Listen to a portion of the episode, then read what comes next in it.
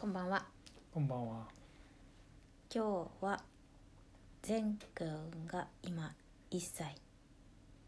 生まれてから1歳になるまでで悩んだこと、うん、悩んでたこと生まれた後にねうん、悩んだことそうこの前第1回で外出うんした時にこういうのあったらいいねとかここがいいねってやったけどそうじゃなくてもう赤ちゃんっていう生き物に 対してそうだねこうい初うこめてとねが起きてうんうん第一子が生まれてうんめちゃくちゃ悩んで2人で2人でとか2人でかうん、夫婦で話し合いながうんら悩みながら、まあ、やってきたことそうだをね大体5個ぐらいうん大きなのを振り返るうんうというん感じです。なんかさっき振り返ってたらさもうなんか忘れちゃってたけどさあ今になったらあったなって感じだけど、うん結構悩んだねこう見たらそうだね、うんまあ、主に24時間お母さんが一緒にいるからそまあ多分ヒロの方が思い悩んでるし、うん、相当覚えてるんだろうな。うんまあでももう忘れちゃってた今見たら思い出したそうだうね、んじゃあ1個目まず横断で生後3日目から救急車で運ばれて入院したことだね、うんまあ、なんでこれ運ばれたかってあのー産んだ場所が助産院だったんだよねうん、で大体普通は産んで1週間ぐらい泊まるんだっけそうそうそう生まれてまあ無事生まれてうんで本当は1週間ぐらいお母さんと赤ちゃんでそこに入院入院助産院に泊まってく予定うんうんだったんだけど3日目に朝ビリビリンっていうなんか横断のチェックが、チェックがあるんだけどその値がすごく高かったんだよね、うん、でも日中になると下がるからって言われてたんだけどやっぱりあんまり下がらなくてで光治療っていうね治療を受けなきゃいけないってなって、そんなすごいよくあることなんだけど日本人はさうん、横断が黄ね色くなるっていうんだっけそうそうそうそうそうあるあってまあ大きい病院とかだったらうんもうすぐじゃあ横断だから光治療入りますねって言ってそういう装置があるんだけどうん、助産院にはそういうのがなかったからから救急車で助産院から大きな病院に移ってそのまま 4, 日間うん4日間入院しましたと。もうこれは辛かった ね本当に長かった私の中で4日間はまあ生まれて無事生まれてお母さんも体ボロボロでもう心も心も本当センシティブなんだよねな時に子供が入院しているとで見に行ったらなんかこういっぱい並べられたこうベッドで、うん、まあ、泣いたらミルクみたいなの与えられてうん、まあ確かに辛かったね辛かったねあれは辛かったもう本当に泣いてた 超泣い たなんか別にさ命に別状もないしさ、うん大丈夫って分かってんだけどさうなんかこう私も寂しいのと、んうんだってこの世界で何も分かんないのにさうん生まれてさねえ何ももう善くんが何も知らないところでさうん一人ぼっちでさうんいるのを考えた夜とかさもう泣けてきてさ、もう相当辛かったで会いに行ったらさうん善くんの声が枯れてんのよ、うんうめっんちゃ泣いたんだろうなっていうの でまた泣けてきてさ、確かにうん、点滴打たれてたしさああそうだねうんうんうんまあそうだねまあこれはね振り返まあ 今今だから言える俺がもう冷静に思うのは、うんまあその時はもうそんな感じじゃないけど、まうんあ、でっかい病院が近くにあるところに住んで、まあ、うん治療しなかったらそれはそれで危ないわけじゃ、うんん治そうだ療でねきなかったそれはねだ,、からまあ日本みたいにこう割とすぐ大きい病院があって、うんそこで治療できるっていうそれはそれで大事だろううんし、まあ一方で本当は助産院でねうんうんお母さんと2人でおっぱい与えながら、まあ、赤ちゃんにとってもすごい大生まれたてで大事な時期っていう時に、こう病院で点滴とか、まあ、いっぱいこうす作業としてうん大病院で治療されてるっていうのを見ると、うんうわこれはこれでねちょっと悲しくなるねってういう、んそうだねオペレーション的にねうんかわいそうだね。まあでもその時にたまたまさ久のお母さんがさうん善くんに会いにって言ってうん来てたんだよね、うんでその時にちょうど入院って形になったからその時うんお母さんがいてくれて本当に私はあー救われた、メンタル的にねそうそう久も久のお母さん明るいからさ、こううん私が泣いててもさこううん話してくれるんだよねいろん確なかに面白い話とかそれはかなり救われたけど確かに一人だったらマジでずんどんどん底にいたと思う確かにそんなことがありましたとはいもうこれはしょうがないことだね二つ目はい「絶癒着」と言ってそうだね絶癒着症っていう、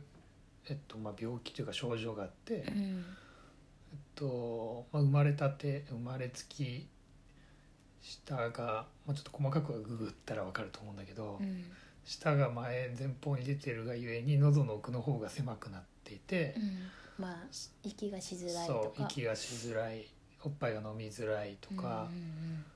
よく泣くんだよ泣いて息をしようと思うんだよねああとしてもうんなんかうまくこう空気をそうそ一気うそうそうに吸えないとかねそうそうそうそうそうそうでまあそれのつながりで寝る時にいびき息の通りが悪くていびきがしたりうんそれで詰まっちゃってよく起きたりそう仰向けで寝れないのあそうだねそそうれは本当に寝なかったんだよねそうだから寝るとしたらもうめすごい変な形だけどこう顔が斜め上向いて横向きで多分それで気道を確保してるんだよね本人にとってはそれが息がしやすくてそうだねこれもなんだろうそもそもななんで気づいたというかなんでそういうのかなって思ったのは助産院とかでうん、例えばすぐすごい泣くしうん、泣き声がすごいか泣ったくんだよね声がそんな感じ息が苦しそうな感じだからそうで縦抱きしかこうちゃんと寝ないとかってそうそうそうなっそうてで日中の話聞言ってて私はこれが普通と思ってたんだけど、日中本当に家で寝ないんだよね縦抱きじゃないうんうんとそうだね横抱きだったらすごい泣いて寝れなくてう「んお母さん大変でしょ」って言って私はそれが普通だったけど、で助産院の先それ生がこういううん症状があるんだよって病院も一応紹介されたのうん、紹介してくれたあ紹介されてうんでまあそそれで2人とももちろん初めて知ってこういうものがあるっていうのが、でいろいろググうっん、あすて、っごいググったな、ね、すごい特にヒロはもちろんそうだろうけど、うんググってでまあ当たり前だけどインターネットいろんなこと書いてたんそだうよだね。ねそうだねそのいやいやこれはなんだろう気にしなくてもうんまあまあいずれ治るっうてん簡単に言うと、うんそんな細かくじゃないけどいずれ治るっていう人もいれば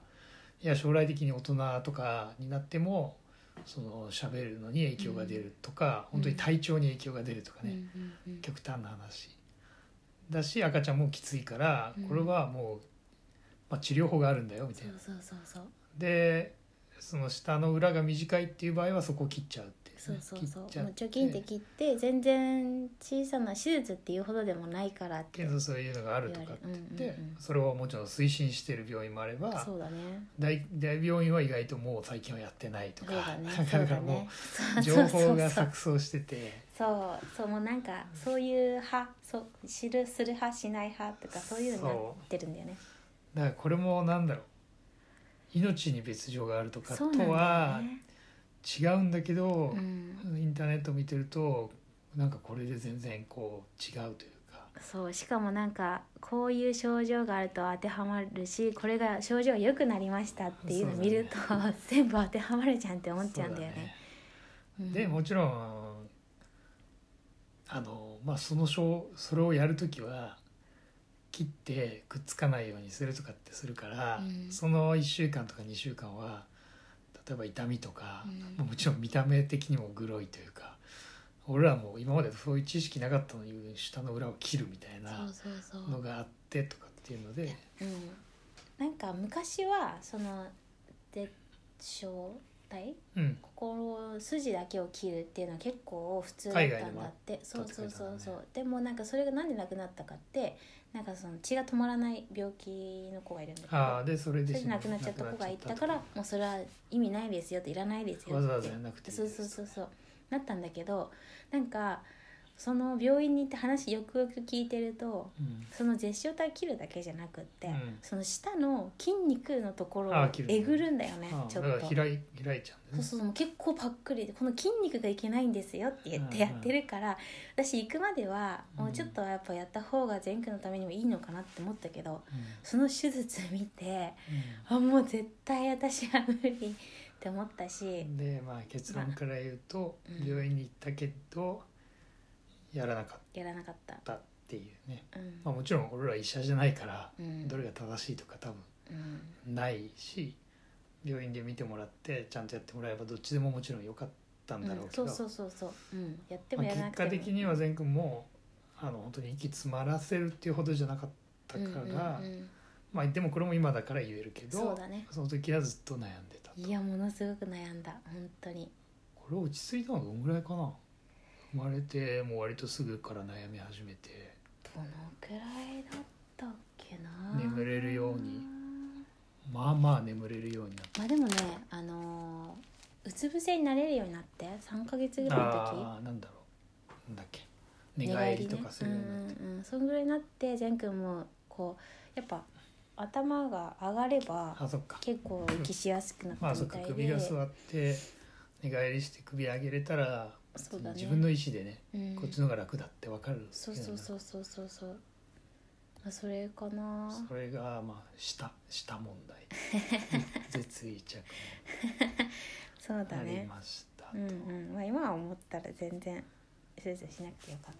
たとうん、 3つ目3つ目これは皮膚のことだね皮膚だねまず12ヶ月の時これ結構みんななんだけどあの赤ちゃん、うニキビみたいなプツプツプツって顔に出るんだよね、うんうん乳児湿疹、まあ、これはねそう友そう達の赤ちゃんとか見ててもあるんだろうなってそうそううそうそう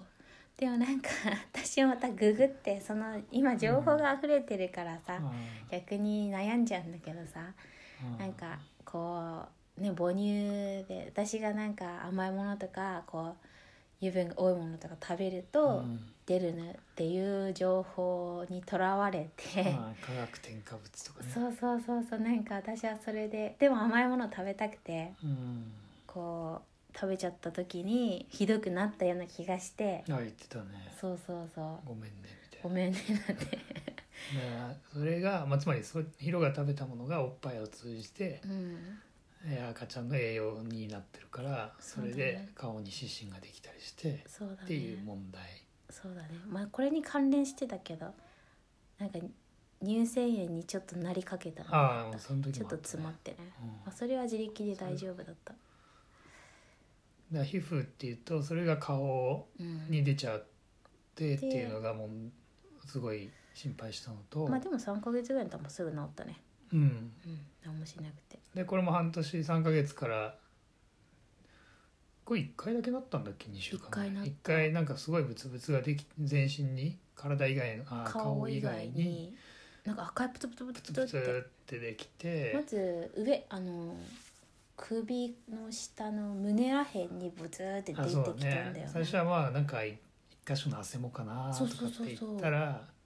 なんか腕とか背中とかもそうそうそうそうそうそう全で足なとんかもなかってそうそう上から下に降りてったんだよああねそうだねってそう胸がなくなったと思ったらお腹に来てあ言っておた腹なくなったと思ったらお尻とか太ももに来て全身降りていった、うんであもれね何だったんだろうねこの3番目はね俺多分唯一、あんまりどっちもあんまり心配してなかったあそうなんだあこれはあの無神経なのもあるけどおっぱい12ヶ月の時のそのおっぱい飲んで顔色が違うっていうのうは、んまあなんだろうそんな変なもの食べてるわけじゃないし、うんうんまあそれはしょうがないんじゃないって多分ヒロとはちょっと心配してないわけじゃないけど、うんうんうん温度感が違っててあそれはあったわかるわかるうん、分かってた分かってた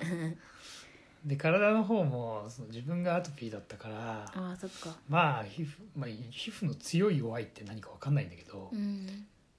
まあ敏感なのか敏感で、うんまあ、洋服だったりいやなんかこう埃でもなるかもしれないしそうだねなんか食べたからなんだかもしれないしうんうん環境が変わっただけになるかもしれないしうん季節の変わり目でなるかもしれないしうんうんなんか自分もその皮膚あんまり原因わからストレスでもなるかあもあしそれなういだしねそれもあるねだからまあでもいずれ治るんじゃないでうんこれは思ってたかなまあ、皮膚に言ったらさ2回ぐらいまた大きくなってからなったよね最近でも多分10ヶ月ぐらいの時にさ、うんうんうんまあ、なんか多分なんだろう化学繊維のうん服を着た時同じ服そのさ下着をさつけたらさ2回ともなったから多分そういうのに反応してるのかもしれない、そうだねうんまあ、ストレスもあるのかもしれないけそうだねど、うん、そういう面では皮膚は弱いかもまあでもこれもお母さんとしてはすごいそうだねはいで4つ目4つ目これは離乳食問題ですね、まあ、6ヶ月ぐらいからね日本だったら始める人が多いと思うんだけどまあ私も6ヶ月ぐらいからまずおかゆうんを始1め日1回とかそ2うだ回ねとか1を回まず1回だようんやってみて一番最初食べたんだけど「おうん何これ」みたいな感じだったんだけどそっから食べないという戦いが始まりましたねもう作っても食べない作っても食べないでなんかまあ最初はもうまだいいのかなって思ってたんだけどまあ7ヶ月1ヶ月経っても食べないから、うんうんちょっとなんか不安に心配不安になって、うん、またいろいろ検索が始まってう、んまあでも食べないものは食べなくてしょうがないかっていうのはこれは結構ね食べないことの栄養面では心配してなかったんだけどただただストレスだったねそ作うってだね作って捨てなきゃいけない捨てるとか食べな食べないっていうのも悲しいしそうそう悲しかったねそれも捨てなきゃいけないしう、んまあなんかでもこれもうんあの俺も変わっその心持ちが変わってって、うん最初は結構まあしょうがないじゃんって思えばいいいじゃんって思ってたんだけど、うんうんでもいざ例えばお母さん朝から一日中いて、うん一応最初は1回とか2回とかうん作って、うんこうなんか食べなくてうん食べないっていうこともか自分が作ったっていうのも悲し悲しいし、子供がね割とこう普通もう食べ始めるって言われてる時に、うんうんそのおかゆとか全然食べなくて栄養的にも大丈夫なのかなとかっていうのうは、ん確かにお母さんからしたら相当心配だろうなっていうのはうんでそこはなんか気にしなくていいんじゃないっていうのは確かにちょっと無責任だなと。うんうんうんうんまあなんかね私も結構最初は、まあ、別に食べなかったら食べなかったらいいやって思ってて、うんまあ、その捨てるわけじゃなくて他のさスープに混ぜたりさああまあそうだね。まあ、そうしてたんだけどって思ってる反面やっぱりちょっと後から気づいたアップはストレスなんだみたいな、なんかちょっとイライラしちゃうんだよね。うん、いやすると思うよ。そう、まあ、ただなんかまあ前回はなんだろうその横断もあったし横断ってそのさ消化器官系がうまく整ってなかったりとうんかそういうのもあるから多分まだ整ってなかったんだろうなって思うようになったう。んそうだね。だからもう食べなかったら食べなかったで無理やり食べさせないし、そうだあねもう食べないんだね終わりってもう,、うんもう一一口目でするかあげるかあげないかも決めてそうた、だね最初はで食いついたらよしってなって確かにまあその分なんか食いつくものばっかり食べさせちゃった時もあったからあったねあったね。お あのなんだっけおやきおやきね。そう野菜のおやき作ったらすごい食べたから嬉しくてさうんそればっか食べさせたしたらちょっと便秘っぽいうんあれはまあそうだろうなそうとだな結局おかゆ全然食べなかったからねそうだね。この四番はあれだね。一番二番三番に比べて一番なんか二人目とかがもし生まれたら心持ちが楽になあありそうだそれは全然違う病気っぽいのはやっぱりまあいつでも心配というかそうだね何人目でも心配だろうけど、うんうん離乳食のこうタイミングとかうん反応っていうのはうんうんだんだん心持ちが慣れてきそうだねうんうんうんとそれは感じたな。で私はこのね離乳食は食べない問題からねうん結構もうあで他の子見るじゃんうん一緒に遊ばしたりするじゃんうんあもうこの時期から個人差あるし、うん別に比べなくていいんだってもう元気だったらいいやってすごい思うようになったおなんかもう何回トライしてもやらないしもう無理無理無理ってすごいストレスを経てーそうだね、なんかもういや無理ならいっかてか元気じゃんって思ってさ、まあ、普通ってないよねえそううそうそうそうって思ったかなからの5番目ハイハイの仕方がおかしいああ5番目そうそうそうそううん5番目ハイハイの仕方はおかしいこれはえっとハイハイ始めたんだけどえっとふ普通って言い方おかしいねあのよくハイハイお膝見るのはみんながやってるのをこう見るのは膝ついてうんうん膝でこう歩く手とうん手と膝でねで前回の場合はもうやり始めた頃から肩右足左足あ左足、うん左足だけもう立ててんだよね膝立ててるのねそうそうそう足の裏を下につあそいうそうそうてそう膝が立って右は膝をつけて左は足の裏だけそうそうそう だからなんかガタガタガタガタしてねそうそうガタガタしてんだよ左ね右の歩き方が違うっていうそうだね多分これし始めたのね一番最初は普通だったんだよちゃんとうんずりばいみたいなのしてて、膝ついてたんだけど、うん遅かったんだよねそれが多分、まあ、お遅いっていうか、まあ、ゆっくりだったんだよねうんでうちの実家にさ犬がいてさうん犬を見てうん興奮して追いかけたくてでも遅いから追いつかなかったんだようでんそしたらいきなりなんか足立ててやり始めたのが最初だった、えまあ、それで速くなったとかどうか知らないけどー本人的には多分その思いが出たのが左足だったんじゃないこれ俺悩んでないけど私も悩んでないけどなんかうんあうん、でうもん、ググった、ちょっとねうん、まあでもまあ別にいっかってちょっと骨格がおかしくなったりしないかなってのは思ったあう,、んうんまあよく言われる変な癖がつくみたいあなそうそうそうまあでもどうしようもできないし股関節がねそうそうそうそうこっちがこうなっちゃうとかそうそうだって必ず左だったからさあまあそうだね、それは少し気になったんだけどままあ、これも心配っていうよりも正した方がいいあとかそねうそうそうそうそう正しくやった方がいいんじゃないっていう、まあまあ、これも正解がないんだろそうだね結果ずっとそれできてもうそのまま立っちゃったもんね普通のハイハイせずにそう立だって歩くようになって歩き方全然おかしくないからまあ大丈夫なんだそうだったねうんっていうのがこの1年の主な悩みまあもちろん思い出したらいろいろあるかもしれないまあ他にもいっぱいあるうんとまはあ、それいっぱいあ思うるねけど大きな悩みはこ大れきぐならい悩かなみはこれで一応どれも元気だったとうん無事にうん、もう今はねいっぱいご飯も食べるしそう前だのね時が思い出せないぐらいよく食べるご飯の悩みとかでもまだ続くんじゃないまあ自分それはあるかも自分ねの意志が強くなって、うんうんうん本当に好きなものしか食べないとか、まあそうだねつもしかしたら常に機嫌が悪いイヤイヤ期とかだったらうん本当になんか食べないとかわかんないけどね、うんそういう時期がまた来るかもしれまあいいんじゃないそれはもうなんか ないそうだねわかんないけど少しずつ多分その 時もストレスすごいんだろうけどそうだね少しずつ自分の心が広くなっそてうる、だねいい意味でね諦めるじゃないけどさまあいっかっていうのも大事なのかなって思う強くなってでもなんかやっぱ育児しててさ自分と向き合うよね、うんなんかこう自分の心がさうんこういつも平穏じゃない時もあるわけじゃんそうだねそうその時にイライラするこの気持ちを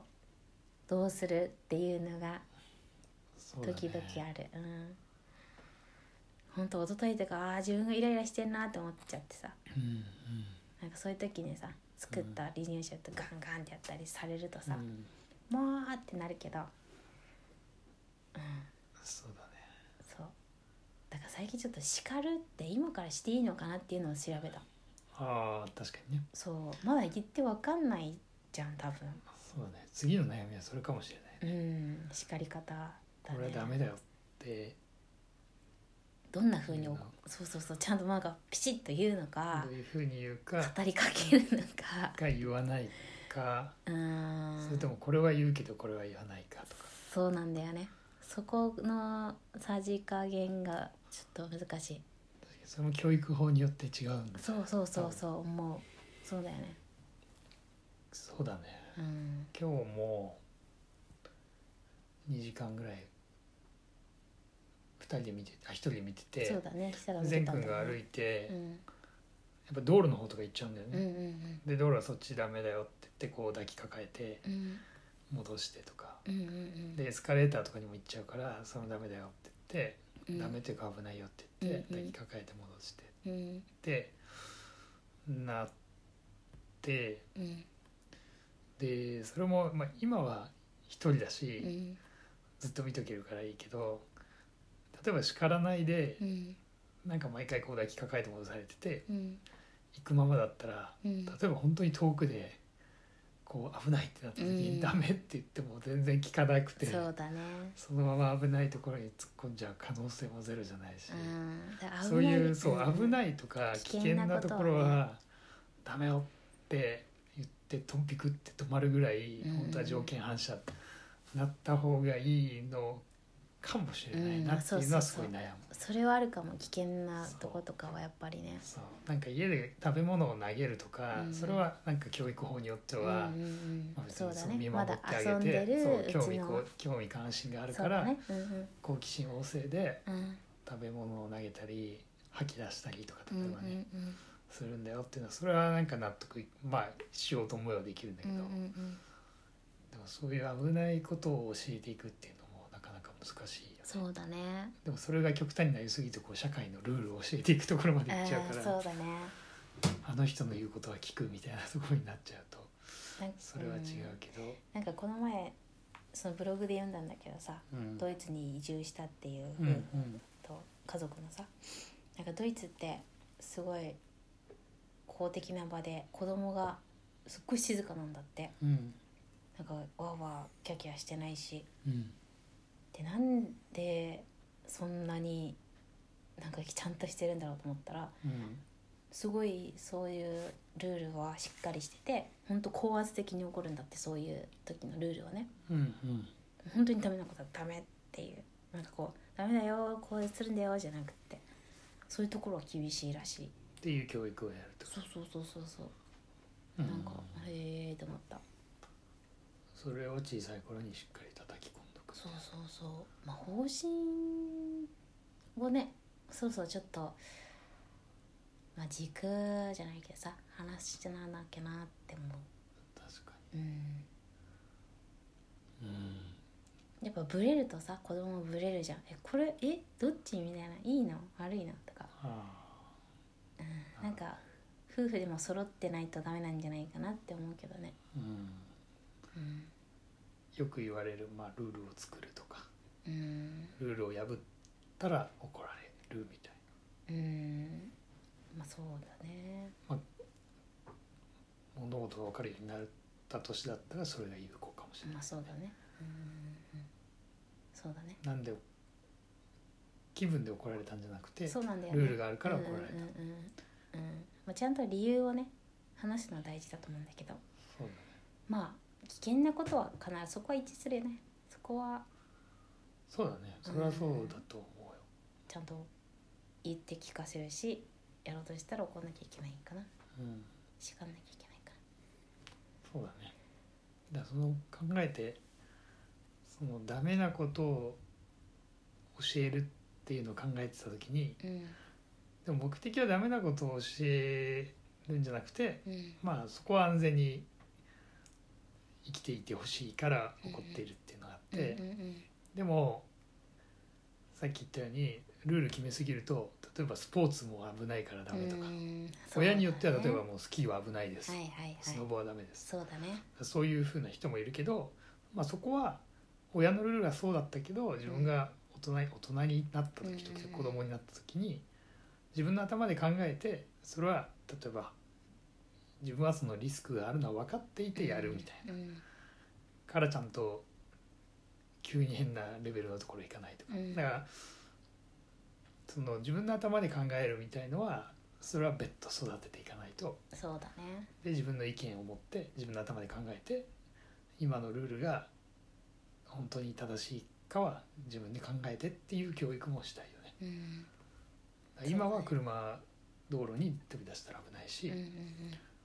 例えば場所によっては夜夜外に出ること自体も絶対危ないとかっていう場所もあるじゃん、うんうん今東京だとあんまそんなことはないうんけどさ、コンビニを使いってきてとか言える気はするけどうんだからそれは危ないことを教えつつもでもそこは本当は自分で考えるんだよっていうのを年を経ていくごとにこう考えさせるようなのをやりたいなそうだねそうだねうんどうやるかわかまあなんかいつも思うのはさなんか前先生やってても思ったけどさんない、見守るっていうのってすっごい一番難しいかもうんうん、そううんなんかやっぱ口出しちゃうしさだねなんかやろうとしたらこうやればとかなんとかいろいろ言えちゃうわけじゃんうん、うん、でもなんかじっとそのやってるのを何無視じゃなくてねちゃんと見守ってるんだよね、うんこうもし何かあったらこう塩って手さ手を差し伸べるのもちゃんと持ってきながら見守るのってすごい大事と思うしすっごい難しいなって思う確かうん、もう今でもそうだからねなんかさうん善くんが遊んでてさあ危なそうだなって思ってもさどこまでさに、うん見守るのかうんあの階段をさ駆け下りるじゃないけ ど階段じゃない滑り台をさなんかそこですごいね善くんからしたら一つ一歩成長する場所なのかもしれないけどもしかしたら本当に大怪我につながるかもしれないとかなんか予防策なのかここはちょっとやらせてみるのかそうだねとかすごい迷うこれからはそその時それがこの悩み1歳から2歳悩みリストに入るかもしれないそうだねどこまでどこで何かをブレーキかけるのかそうそうそうできるだけやらしたいけどね興味持ったものはさうん、うんそうだねうん、そんな感じかなそうだね以上ですはい終わり終わり